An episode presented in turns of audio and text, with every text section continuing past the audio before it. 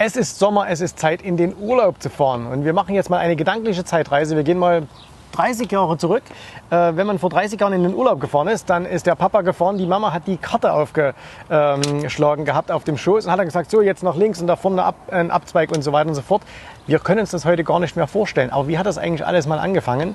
Äh, so vor 20 Jahren ungefähr gab es plötzlich kleine Geräte, mit denen man äh, angezeigt bekam, wo man langfahren muss. Navigationsgeräte.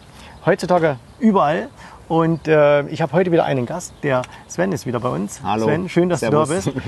Und wir sprechen heute über eine Aktie, die genau mit diesen Navigationsgeräten groß geworden ist und die ziemlich spannend jetzt gerade ist. Und deswegen bleibt jetzt dran, schaut zu. Also, lieber Sven, schön, dass du da bist. Ähm, Freue mich jedes Mal. Sven Lorenz von undervaluechairs.com. Und äh, heute sprechen wir mal über eine Aktie. Äh, wir haben ja schon über viele Sachen gesprochen, wo es eher der langfristige Blick war äh, in den letzten Videos und Podcasts. Und heute sprechen wir mal über eine Aktie, wo man ja vielleicht mal in einem etwas kürzeren Zeitraum äh, ein bisschen Geld verdienen könnte. Also das heißt, es ist eigentlich kein Investment, es ist eher eine Spekulation. Es ist eine Übernahmespekulation. Es Es, geht eine- um ein Abfindungsangebot. Genau, es ist eine, ähm, eine, eine, eine kurzfristig ausgelegte Spekulation. Und zwar geht es um eine Aktie, die tatsächlich bekannt geworden ist mit Navigationsgeräten. Genau. Äh, und ich kann mich noch, ich kann mich noch ganz genau erinnern an, den, äh, an einen Tag, da habe ich äh, den Aktionär gelesen. Äh, die Zeitschrift kennst du ja auch. Und da war damals ein Artikel über diese Firma drin. Äh, wir können es auch schon nennen. TomTom. Ja, und jetzt schalten wahrscheinlich 50 Prozent Ja. der Zuschauer ab, weil sie denken, das ist ja ein langweiliges Unternehmen. Genau, genau. Das Produkt braucht ja heute keiner mehr. Genau. Und damals, das war ungefähr vor, wie gesagt, 15 Jahren, schätze ich mal, ähm, da war das eine ganz heiße Aktie. Ne? Also Navigationsgeräte. Und ich habe mir dann selber auch eins gekauft. Da hatte man diesen kleinen Kasten von im. Mit so einem Saugnapf? Mit so einem Saugnapf, genau. Hatte man dann dran. Fiel auch immer mal runter. Ja. Ähm, Aber war natürlich eine Riesenerleichterung, wenn man irgendwo hingefahren ist. So. Diese Aktie gibt es immer noch, aber kein Mensch kauft mehr Navigationsgeräte. Warum ist das nach wie vor eine spannende Aktie? Sagen uns mal was zum Thema TomTom, bitte. Ja, also die Aktie hat, seit du darüber gelesen hast, das war dann wahrscheinlich so 2006, 2007, Mhm. hat sie ungefähr 85 Prozent an Wert verloren. Es war einer dieser gehypten Technologiewerte, die mal eine kurze Hochzeit hatten und danach war dann der Chart eigentlich dauerhaft am Boden. Und es gibt dort eine Sondersituation, die wohl dazu führen wird, dass innerhalb der nächsten, man kann das schwer abschätzen, aber sechs bis 18 Monate wahrscheinlich ein Übernahmeangebot kommen wird, das meines Erachtens auch lukrativ sein wird. Es könnte auch schneller kommen, es kommt auch vielleicht schon in zwei Monaten, man kann das immer nicht genau sagen. Äh, Und es dreht sich dort um Themen wie hochauflösende Karten, äh, autonomes Fahren. Also da sind wieder Zukunftsthemen jetzt im Gespräch. Äh, basieren tut es aber auf zweierlei Dingen. Zum einen hat TomTom eine Evolution durchgemacht. Man hat sich wegbewegt von diesen Geräten, die man da verkauft hat mit dem Saugnapf. Und man verkauft jetzt Software als Service an Autohersteller und an Automobilzulieferer, die dann sowieso schon ihre eigenen Navi-Systeme in die Autos einbauen, aber da muss ja eine Software drauf gespielt werden. Das verkauft TomTom jetzt. Das heißt, diese, der, der Umsatz für den Verkauf von solchen Navigationssystemen, der ist eingebrochen. Der ist Ja. seit über die letzten fünf Jahre um mehr als 50 Prozent zurückgegangen und das wird auch noch weiter auslaufen. Was aber stark gestiegen ist um den Faktor 3, sind Einnahmen aus dem Verkauf von Software als Service. Und aus Software werden natürlich riesige Margen verdient. Ja. Und da wird TomTom dann als Story wieder interessant. Okay. Ähm, wenn man sich mit dem Thema ein bisschen beschäftigt, da gibt es ja auch so ähm, äh, HD-Maps und alles, was da so kommt. Kannst du uns noch so, so ein bisschen so einen technischen Einblick geben? Also was, was, was macht jetzt ähm, gerade TomTom da auch so interessant in diesem Markt? Weil man denkt ja, da gibt es ja Google und da gibt es ja viele andere. Äh, Apple hat jetzt auf seiner Entwicklerkonferenz gesagt, man möchte doch jetzt endlich das bessere Kartensystem haben als Google, wo eigentlich jeder lächelt und sagt, ah, es gibt nichts Besseres als Google Maps. Warum ist da so eine Firma wie TomTom nach wie vor so, so gefragt? Also Karten sind nicht gleich Karten, wie ich mittlerweile auch gelernt habe, weil ich mich in das Thema relativ ähm, tief eingelesen habe. Als die erste Generation von Navigationssystemen rauskam, da reichte es aus, wenn Karten so zwischen 10 Metern und 100 Metern äh, akkurat waren. Das heißt, auch mit größeren Abweichungen hat das System noch arbeiten können und man konnte als Fahrer damit arbeiten. Äh, jetzt durch Themen wie autonomes Fahren oder was es ja jetzt schon als Vorstufe davon gibt, dieses Assisted Driving, wo eben das Ja. Auto selber erkennt, ich muss hier bestimmte kleine Korrekturen machen, um den Fahrkomfort und die Sicherheit zu erhöhen. Ähm, jetzt braucht man Karten, die wesentlich akkurater sind. Also da steckt schon mehr ähm, Hightech drin, um diese Karten zu produzieren und auch abzudaten. Äh, Und das ganze Thema wird noch viel, viel aktueller bei dem ganzen äh, autonomen Fahren, was man eben andenkt. Und da gibt es natürlich verschiedene Meinungen. Manche denken, autonomes Fahren kommt jetzt schon sehr bald. Tesla, Uber, die sind Ja, da ja, ja, heiß ja. dran. Andere sind skeptischer und sagen, das wird noch einige Jahre dauern. Aber was völlig außer Frage steht, ist, dass das ohne Karten eigentlich nicht funktioniert. Es gibt auch die Befürworter oder die, die ähm, äh, Leute, die eben denken, dass man das mit Sensoren machen kann, dass dann in Mhm. den Autos so viele Sensoren überall drin sind, dass die quasi in Realtime merken, was Ja. los ist. Äh, aber was passiert zum Beispiel, wenn ein LKW in schlechtem Wetter da mal so äh, schmutziges Regenwasser aus der Pfütze über Mhm. Ja, die Sensoren und so. Äh, Und da wird es meines Erachtens eine Kombination geben von Sensoren und hochauflösenden Karten. Und diese neue Generation von hochauflösenden Karten, das ist jetzt das Entscheidende, die müssen halt präzise sein, äh, mit einem mindestens einer Präzision von 10 Zentimetern bis einen Meter Mhm. und wahrscheinlich sogar dann mittelfristig noch runter auf ein, zwei Zentimeter. Ja. Das sind gigantische Datenmengen. Und solche Karten zu produzieren und sie so zu produzieren, dass man sie dann auch entsprechend nutzen kann, äh, ist ein hochkomplexes Thema. Und da ist, äh, die haben sowieso einen Grundbestand schon von 69 Millionen Kilometern an Straßendaten. Und TomTom hat zwei ganz große Assets. Zum einen 500 Millionen User, die TomTom-Geräte oder Software in ihrem Auto haben und die Daten zurückmelden. Äh, weswegen die TomTom-Daten Das, das heißt, äh, Entschuldigung, wenn ich da Ja. unterbreche, äh, ich, es kann sein, dass ich ein TomTom-Gerät in meinem Auto habe, ohne dass ich es weiß. Genau. Weil ich vielleicht Ja. einen, ein fest ein- eingebautes Navi meines, meines Autoherstellers habe, äh, was mittlerweile auch ziemlich Standard ist. Ich Du glaube, hast ein deutsches Auto? ich habe ein deutsches Auto. Du hast wahrscheinlich eine TomTom-Software-Installation Okay. da drin. Okay. Ähm, und äh, das heißt also, ich äh, kaum jemand hat noch. Ich habe manchmal sieht man auf der Autobahn Mhm. im Stau hat noch, noch so ein Gerät, aber ganz selten. Aber das heißt, TomTom ist nach wie vor da gut vertreten in diesen in diesen in diesen Autos. Korrekt, die sind also bei den großen Automobilherstellern sehr stark vertreten. Äh, Und sogar bei den Automobilherstellern, die sich die äh, eingekauft haben bei der früheren Kartentochter von Nokia. Die heißt jetzt hier, das ist einer der großen Kartenexperten auf der Ja. Welt, einer der Top 3 eigentlich. Äh, Und selbst die Autokonzerne, die da mit beteiligt sind, nehmen auch teilweise TomTom-Karten aus unterschiedlichsten Gründen. Äh, Und die melden dann Daten zurück, weswegen die Datenbank von TomTom jeden Monat 1,5 Milliarden Updates verarbeitet, die eben aus dem Userbestand kommt. Ähm, Und äh, zum anderen gibt es eben einfach sehr viele bestehende Partnerschaften, die die nutzen. Und jetzt haben mehrere der zehn größten Automobilhersteller der Welt haben jetzt gerade Partnerschaften abgeschlossen mit TomTom für die Nutzung und Weiterentwicklung von hochauflösenden Karten. Das heißt also Autohersteller entscheiden sich für TomTom als einen der Zukunftskonzerne und Zukunftsanbieter. Und es ist halt einfach so, die sind halt 30 Jahre schon in dem Geschäft, die kennen sich mit Karten ein bisschen aus. Und von den knapp 5000 TomTom-Mitarbeitern sind 70 Prozent in der Forschung. Das heißt, sie haben 3000 Leute, die nur in der Forschung tätig sind, um das zu verbessern. Und da haben die ein riesiges Asset und das, die sind der einzige unabhängige Anbieter auf dem Markt, die man noch kaufen könnte. Alle anderen sind schon vergeben oder gehören irgendwo dazu. Ja. Jetzt hast du am Anfang das ja auch schon gesagt, äh, du, du erwartest, dass es da ein, ein Übernahmeangebot geben könnte. Wenn man sich jetzt die Zahlen anschaut, äh, dann ist das ja nichts, wo man sagt, äh, die machen, würden irgendwie riesen Gewinn machen oder, oder sonst irgendwas. Man sieht es auch, man kann sich auch nicht vorstellen, dass die vielleicht riesiges Wachstum haben. Das heißt, es gibt zwei Punkte, die so eine Übernahme wahrscheinlich machen. Und da äh, spielt Venture Capital, Cashflow, ähm, das spielt da alles eine Rolle. Vielleicht kannst du uns das ein bisschen erklären. Ja, also die ganze TomTom-Geschichte ist sehr rechercheintensiv und auch erklärungsbedürftig. Deren Bilanz ist komplex. Äh, zum Beispiel, weil man halt eben, äh, einfaches Beispiel, man hat äh, nach außen hin einen Umsatzrückgang, der auch ziemlich stark ist. Ja. Aber die verbliebenen Umsätze sind jetzt halt nicht mehr im Geräteverkauf, sondern im Software-Abo-Bereich. Und da sind natürlich die Margen ganz anders. Und da muss man sich sehr tief einlesen und dann findet man eben zum Beispiel auch raus, was du gerade kurz erwähntest, der Gewinn ist zwar nicht besonders hoch, die haben letztes Jahr 0,19 Euro pro Aktie verdient. Aktienpreis liegt irgendwo so bei Euro. 8 Euro. Also nach außen hin mal ein Kursgewinnverhältnis von 40. Das sieht alles andere als billig aus. Äh, Aber das ist halt einfach auch dadurch bedingt, dass die Abschreibungen haben zum Beispiel auf die Übernahme, die sie mal gemacht haben 2008 von der deutschen Teleatlas AG für 2,9 Milliarden Euro. Da werden jedes Jahr 40 Millionen Euro nach wie vor abgeschrieben. Äh, Und das drückt buchhalterisch auf den Gewinn, aber der Cashflow ist viel höher. Okay. Und TomTom wird dieses Jahr einen Cashflow haben von 67 Millionen, trotz der Forschungskosten.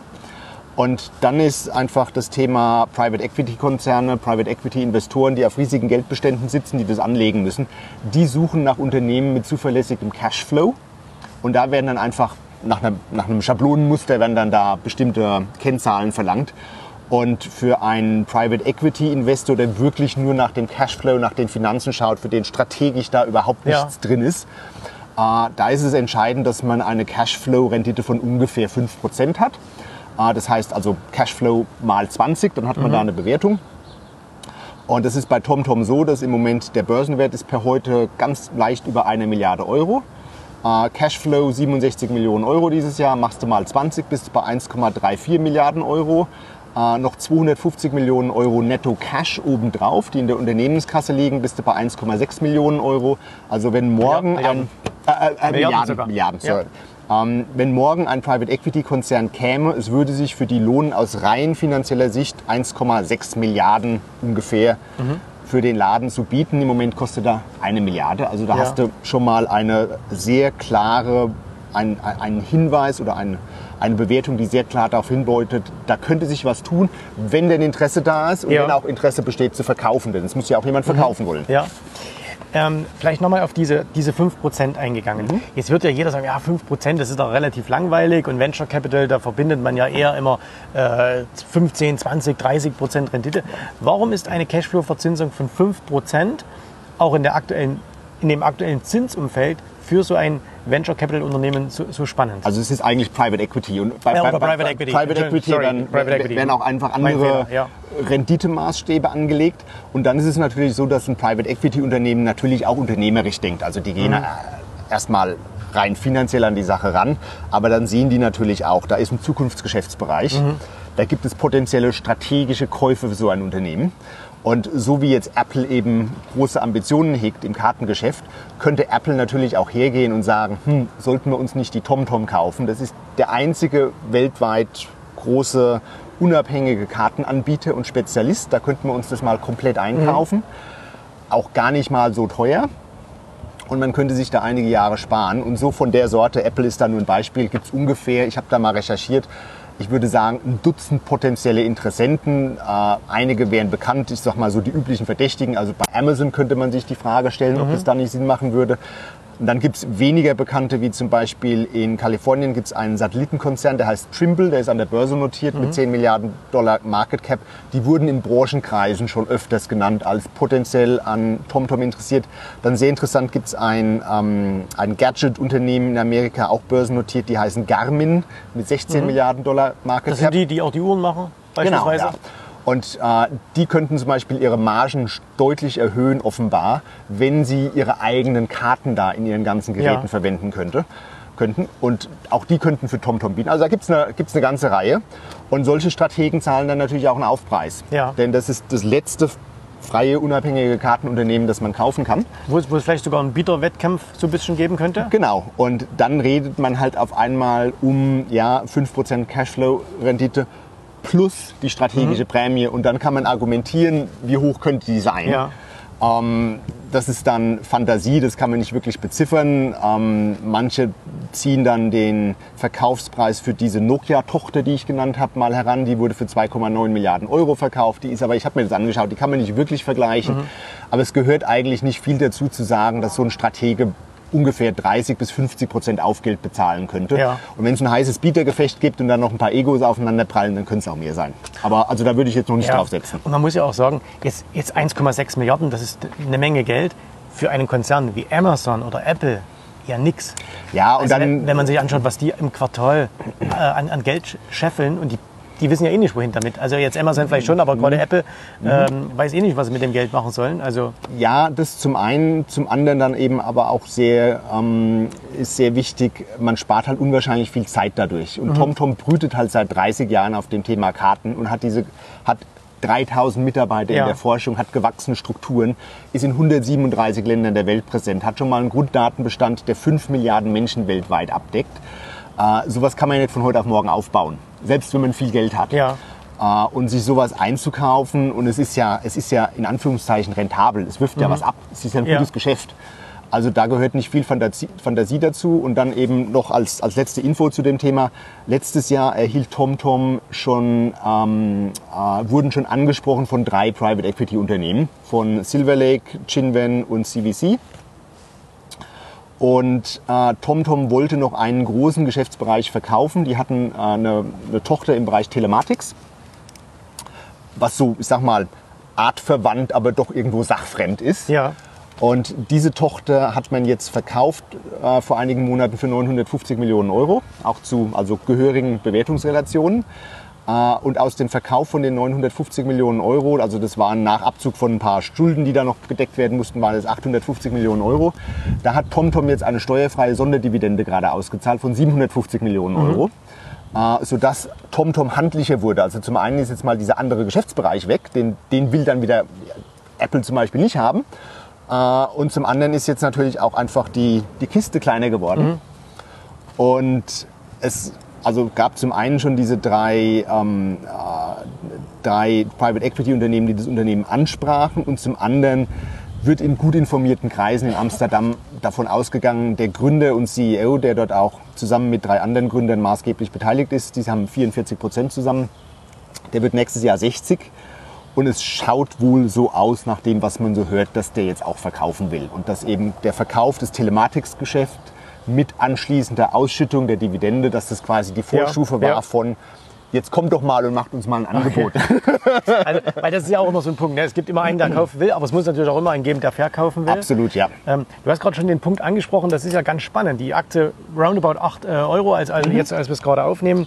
Und die Ausschüttung, die jetzt kam, die war ein bisschen was über, oder die, die jetzt kommt ja eigentlich, Die, glaube ich, die, noch. die war oder? schon, die war schon, wurde gerade abgewickelt. äh, wurde gerade abgewickelt, bisschen was über 5 Euro.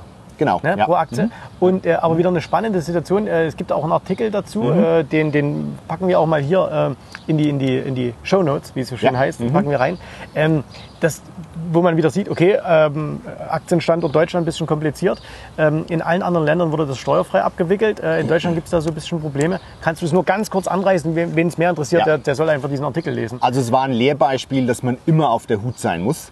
Äh, TomTom hat eben diese 750 Millionen Euro steuerfrei ausschütten können.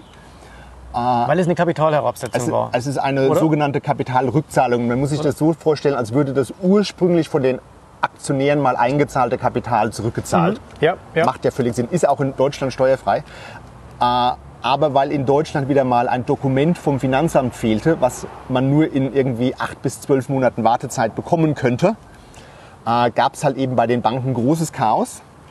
Und je nachdem, bei welcher Bank man ist, wurde das steuerfrei oder nicht abgerechnet. Mhm. Und es war, soweit ich weiß, in Deutschland ist das das einzige Land, wo es Probleme gab. Ja. Äh, Ich habe da meine Leser Gott sei Dank noch einen Tag vorher darauf hingewiesen und man konnte da bestimmte Mhm. Dinge machen, um das Problem zu vermeiden.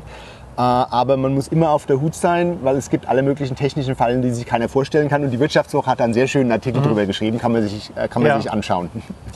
Ähm, die Frage ist ja immer, ähm, wie kommt man auf sowas? Also wie bist du jetzt zum Beispiel auf, diesen, auf, diesen, ähm, auf diese Aktie gestoßen? Weil jetzt ganz ehrlich, äh, wenn man sich so schaut, okay, wo könnte man jetzt investieren? Ähm, Navigationsgeräte, das wäre jetzt so ziemlich das Letzte, an was ich da jetzt gedacht hätte. Ja. Äh, kann ich eine klare Antwort geben. Ich bekam einen Hinweis, ich kenne halt viele Leute, also von den wenigen Dingen, die ich gut mache, ist, dass ich relativ viele Leute kenne. Und ich bekam einen Hinweis aus Amsterdam, dass im Freundeskreis des Gründers geredet wird, der will verkaufen. Äh, und dann war eben quasi der Hinweis von meinen Bekannten, schau dir das mal an. Die wussten also selber noch nicht, ob das Ja. jetzt interessant ist oder nicht. Äh, aber also die Gerüchte gehen da, gehen da ganz klar um und dann muss man sich halt tief eingraben. Äh, Ich habe da auch schon eine andere Studie gefunden, die jemand anderes schon geschrieben hatte. Also man ist ja nicht immer der, man ist ja nie der Einzige, Mhm. Ja, ja, klar. schauen sich ja andere auch an. Äh, aber es ist ganz oft so, dass ich eben Hinweisen nachgehe von Leuten, die mir eben Ideen zustecken und die schaue ich mir dann näher an. Ich habe auch interessante Leser. Äh, Im Übrigen bei dem Thema eine Anekdote, die kann ich hier erzählen, weil wir im deutschsprachigen Bereich sind und ich nicht glaube, dass aus Amerika jemand dieses, dieses Video schaut. Äh, Also ich bekam auch ein Abo rein, nachdem ich die TomTom-Studie veröffentlicht habe von einem amerikanischen Private Equity Unternehmen, Okay. wo der Mitarbeiter für solche Fälle, man kann ja dann das LinkedIn-Profil anschauen, hat äh, meine Webseite abonniert und hat dann zweimal die TomTom-Studie runtergeladen, sehe ich ja alles in den Protokollen. Würde ich jetzt also nicht in Amerika erzählen, aber wo man einfach wieder sagt, es schauen alle möglichen Leute sich Gott weiß was an. Äh, Aber so kommt man auf Ideen und so findet man dann auch immer wieder Hinweise, wo man so ein bisschen überrascht ist und denkt, ja, ja, ihr, ihr, ihr schaut euch das da auch an mit euren großen Ja. Private Equity Fonds. Äh, und ihr wisst, wir machen ganz, ganz selten Werbung für irgendwie andere Anbieter, andere Produkte und so. Aber in dem Falle, äh, ich kann es euch wirklich nur empfehlen. Abonniert äh, den, den Service von Sven, undervaluedchairs.com. Wir machen den Link wieder darunter. Und wir haben die Frage bekommen, ähm, du publizierst das ja nur in Englisch. Äh, und deswegen habe ich eine, eine praktische Lösung für euch. Das kostet ja nur, sag's nochmal, ich, ich 49 Dollar im Jahr. 49 Dollar im Jahr. Ne? Also es kostet 49 Dollar im Jahr. Tolle wöchentliche Updates auch. Äh, Du hast zum Beispiel vor kurzem ein sehr, sehr tolles, äh, einen sehr, sehr tollen Artikel geschrieben, ähm, so sinngemäß, wenn dir keiner von dem Investment abrät, dann, dann ist es falsch. Korrekt, ja. Also und wenn alle zustimmen, dann Ja, also bloß verkaufen. Genau, also ganz, ganz toll. Und also investiert diese 49 Dollar und nehmt halt noch 500 Dollar und macht einen Englischkurs, äh, dass ihr das lesen könnt, weil du wirst das nicht in Deutsch veröffentlichen. Äh, ich kriege viele Anfragen von deinen äh, YouTube-Fans auch, ob ich es nicht auf Deutsch bringen kann. Die ehrliche Antwort ist, es wäre so viel Arbeit. Ich meine, ich schreibe ja diese Studien, die zwischen 20 und 100 Seiten lang sind. Äh, und ich habe jetzt, also der, der Dienst hat ja erst vor fünf Monaten gestartet, aber ich habe jetzt mal gezählt, wir haben Leser aus 30 Ländern schon. Äh, und ich kann da keine einzelnen Sprachversionen darstellen. Absolut. Sorry, also, aber es muss auf Englisch sein. Genau, Und dann machen wir ja hier unsere deswegen, Videos. Genau, und äh, investiert dieses Geld in einen Englischsprachkurs äh, und dann ist es, ist ohnehin gut, wenn man andere Sprachen kann. Also das, äh, das hilft einem ohnehin viel. Ein letztes Wort noch dazu und zwar ähm, würdest du diesen, diesen, diese Spekulation, das, das hat ja schon ein bisschen auch den Inhalt, würdest du als High Risk, High Reward sehen? High Risk würde ich nicht sagen. Ich würde sagen, dass das wahrscheinlich nach unten hin einen Boden hat durch Okay. den hohen Cashflow. Äh, wenn das Unternehmen nicht verkauft wird, dann können zum Beispiel auch weitere Dividenden ausgezahlt Ja. werden. Es ist ja Geld da ohne Ende, also schuldenfrei und 250 Millionen Euro Cash in der Kasse bei einer Marktbewertung von, von einer Milliarde. Ähm, gleichzeitig ist es so, es gibt natürlich immer Schwankungen an der Börse. Äh, der Markt ist jetzt relativ breit, aber wenn zum Beispiel mal ein großer Fonds verkaufen will, kann das auch mal 20, 25 Prozent fallen. Das ist nicht Klar. auszuschließen. Äh, ich würde sagen, nicht, äh, es ist nicht High Risk unter unternehmerischen und finanziellen Aspekten, aber es ist halt jetzt auch ein, ein manchmal etwas illiquider Wert und da kann es auch einfach Schwankungen in beide Richtungen geben. Also man sollte auch unbedingt, wenn man die Aktie kauft, natürlich nicht Market reingehen, man sollte das limitieren und so. Äh, Genau. Aber gut, das sind alles Dinge, die, Ja. die wisst ihr ohnehin. Und ähm, wir hatten ja auch schon, wir haben ja ein tolles Video auch gemacht über die über die Porsche-Aktie beispielsweise, wo, du, wo du eine sehr, sehr tolle Studie geschrieben hast. Und da hat man es ja auch gesehen, ähm, die ist hochgeschossen und dann, dann ging es jetzt mal wieder runter, äh, nachdem Trump da wieder ein bisschen, äh, ein bisschen getwittert hat. Und äh, letztendlich aber, man, hat, man sieht auch ganz genau, wo dann unten auch immer wieder Käufer reinkommen in solche Werte, wo dann immer wieder gekauft Es wird. ist halt äh, ein bestimmter Level da, wo es dann irgendwann mal absurd billig wird. Ja. Und das schließt nicht aus, dass die Aktie auch mal unter das Level des absurd billigen fällt. Das kann immer passieren. Passieren ja alle möglichen Dinge auf der Welt. Aber man ist da relativ gut abgesichert. Ja. Okay, letzter Hinweis noch äh, von mir. Ähm, wenn ihr euch jetzt für dieses Unternehmen investiert, äh, interessiert, dann äh, investiert am Anfang mal ein bisschen Zeit und äh, macht eigene Recherchen. Also schaut euch das an, äh, geht auf die Website äh, des Unternehmens. Da gibt's viele Informationen. äh, le- Lest gern die Studie, die, die Sven geschrieben hat und schaut euch da ein bisschen was an, bevor ihr jetzt blind losrennt und das Unternehmen kauft, weil ähm, es ist immer wichtig, dass man so eine tolle Idee bekommt, äh, ohne Frage. Deswegen machen wir das Ganze auch hier. Aber es gehören natürlich immer auch die eigenen Hausaufgaben dazu. Ich gebe nur Anregungen und der Zuschauer muss seine Entscheidungen fällen. So ist es. Äh, lieber Sven, vielen, vielen Dank, dass du da warst. Äh, wieder mit gefreut. dieser spannenden Aktie. Und äh, ich freue mich schon aufs nächste Mal. Äh, und äh, wir sehen uns wieder im nächsten Video. Bis dahin euch alles Gute, viel Erfolg. Tschüss, Servus. Ciao. Bye, bye. Vielen Dank, dass du heute dabei warst. Wenn dir gefallen hat, was du hier gehört hast, dann war dies nur ein erster kleiner Einblick. Willst du wissen, ob auch du ein erfolgreicher Investor werden kannst? Dann besuche jetzt www.optionsstrategien.com slash Termin und vereinbare noch heute einen Termin. In diesem 30-minütigen, absolut kostenlosen Termin wird eine Strategie für dich erstellt. Du erfährst, wie du starten kannst und wenn du schon an der Börse bist, wie du endlich langfristig Geld verdienen kannst. Bitte vergiss den folgenden Punkt nicht. Um erfolgreich an der Börse zu werden, brauchst du einen Mentor, der dir zeigt, welche Schritte du tun musst, um dauerhaft Geld an der Börse zu verdienen. Wir haben schon tausenden Menschen gezeigt, wie man die Börsen zur Erzielung eines regelmäßigen Einkommens nutzen kann. Und du kannst der Nächste sein. Geh jetzt auf www.optionsstrategien.com slash Termin und vereinbare noch heute deinen persönlichen Termin.